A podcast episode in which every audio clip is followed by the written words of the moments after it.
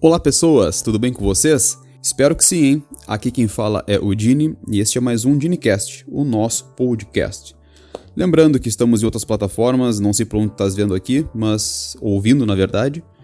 Estamos em outros lugares aí, no YouTube, estamos no Spotify e vai estar tá em algum lugar na descrição, pretendo colocar. Que se tu tiver uma plataforma que tu mais gosta, tu vai poder continuar por lá. Beleza? Então vamos lá. Bem, o título desse podcast aqui ele já é autoexplicativo, mas a, intenção de gravar ele, né, é aprofundar o tema, né? E vamos lá. Pessoal, a vida é louca. A vida é louca, sabe? Às vezes eu fico num estado meio contemplativo assim, penso, meu. Algumas pessoas acham que as coisas que acontecem conosco são vêm do divino. É uma providência divina. Outros acham que é puramente caos. Cara, eu sou o tipo de pessoa que costumo, costumo achar que pode ser os dois, cara, porque eu não sei. Fico na posição, cara, eu não, eu, eu não tô na posição de na posição de dar certeza de nada, sabe? Então eu prefiro ficar assim, cara. Pode ser isso ou pode ser outro, não sei. Como é que eu vou lidar com aquilo que eu não tenho certeza aquilo que eu não sei, entendeu? E nesse, e nesse longo desse. Eu tenho 30 anos agora, desses 30 anos. Aconteceram muitas coisas comigo, cada coisa, entendeu? Cada coisa que. Meu, isso aqui não pode, isso aqui é muita coincidência, entendeu? E aconteceram muitas coisas diferentes, entendeu? E apesar desses 30 anos, algumas pessoas, podem dizer, ah, mas tu nem viveu tanto assim pra, pra, pra ter tantas experiências assim. É que eu também tive uma. Eu sempre fui muito observador, sempre fiquei analisando as coisas, sabe? Desde linguagem corporal e analisando o sentido das coisas, mas qual é o sentido das, que essa pessoa falou isso? Isso é simplesmente instinto? Então, algumas coisas eu fui pegando assim e vendo que existem alguns padrões, entendeu? Que compõem a mim hoje, sabe? Eu tô tentando sempre ser alguém melhor. E uma das coisas que eu percebi é o seguinte: não adianta tu sofrer por aquilo que tu não pode mudar. Isso não faz sentido nem emocionalmente, nem racionalmente. Por exemplo, sofrer por alguém que não gosta de ti. Vamos pegar aqui, tipo, aquela coisa de adolescência, entendeu? Mas muitos adultos aí que eu sei continuam tendo. Um amor não correspondido, né? O que que acontece? Eu, se, eu, eu, sempre achei, não, há pouco tempo eu acho, porque eu sempre fui o tipo de pessoa, olha, eu era muito ciumento antigamente, eu sofria demais pelas pessoas, pelos outros, sabe? E muita gente que me conhece me vê como uma pessoa muito brincalhona, sabe? Tô sempre de zoeira. Mas, pessoal, isso é quase que uma regra. Muitos, muitas pessoas que usam humor são comediantes, essas pessoas têm uma tristeza interna muitas vezes que usam isso para é um modo de lidar com as coisas ruins da vida. Entendeu? Por exemplo, muitos comediantes têm depressão. E eu tô tentando, assim, é, como eu falei que tristeza e felicidade é foco no outro episódio, hoje eu tô tentando ter uma vida mais feliz, focando nas coisas boas e tá sendo e tá dando muito certo isso. Então eu sempre fui uma pessoa que sofria demais por algumas coisas que eu não precisava sofrer. E a maturidade emocional, ela tem chegado para mim de uma forma bem bem interessante algumas coisas que eu percebo assim que não, não vale a pena tu sofrer. Por quê? Aliás, desculpa, por que não? Se tu fizeste tudo o que tu podia, entendeu? Uma pessoa, vamos supor assim, um amigo, uma amiga, que ficou bravo contigo por alguma coisa. Aí tu foste ali, explicasse direitinho, com a maior calma, paciência, pra pessoa entender alguma coisa. E a pessoa ela continuou esbravejando e se afastou de ti. Tu fez algo errado, mas pediu perdão. Tu gostas muito de alguém. Tu não ficasse tímido, acuado, tímida. Tu fosse te declarasse, fali falaste, entendeu? E a pessoa não te quis.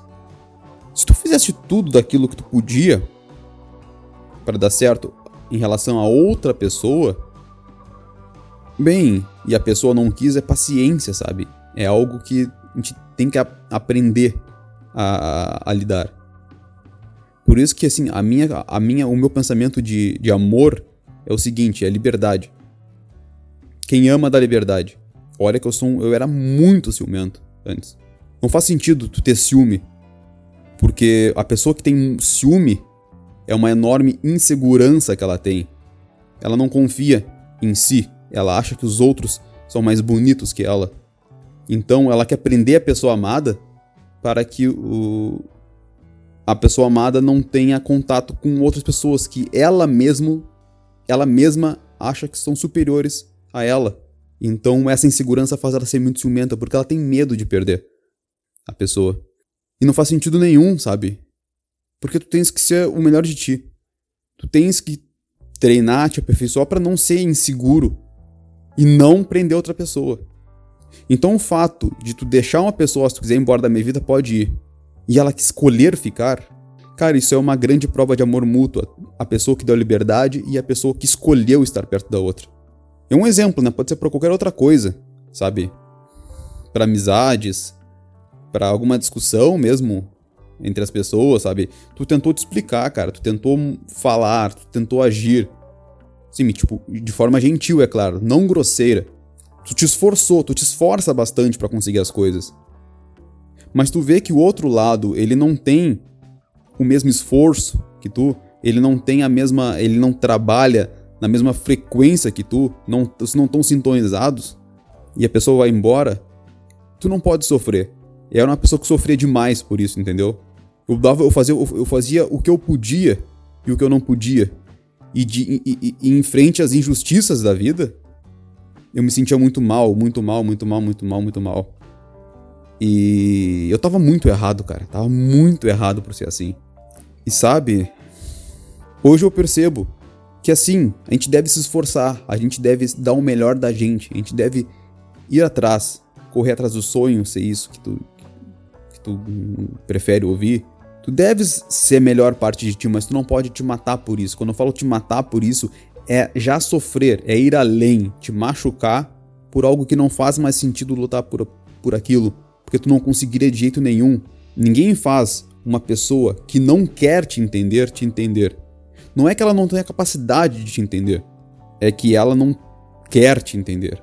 A mesma coisa para uma pessoa que não gosta amorosamente de ti tu não tem como como fazer uma pessoa gostar de ti. Obviamente, né? Tu pode surpreender a pessoa, tu pode lá, lá, lá, lá, lá. Mas eu digo, se a pessoa diz assim, eu não quero essa pessoa, ela não vai estar tá contigo.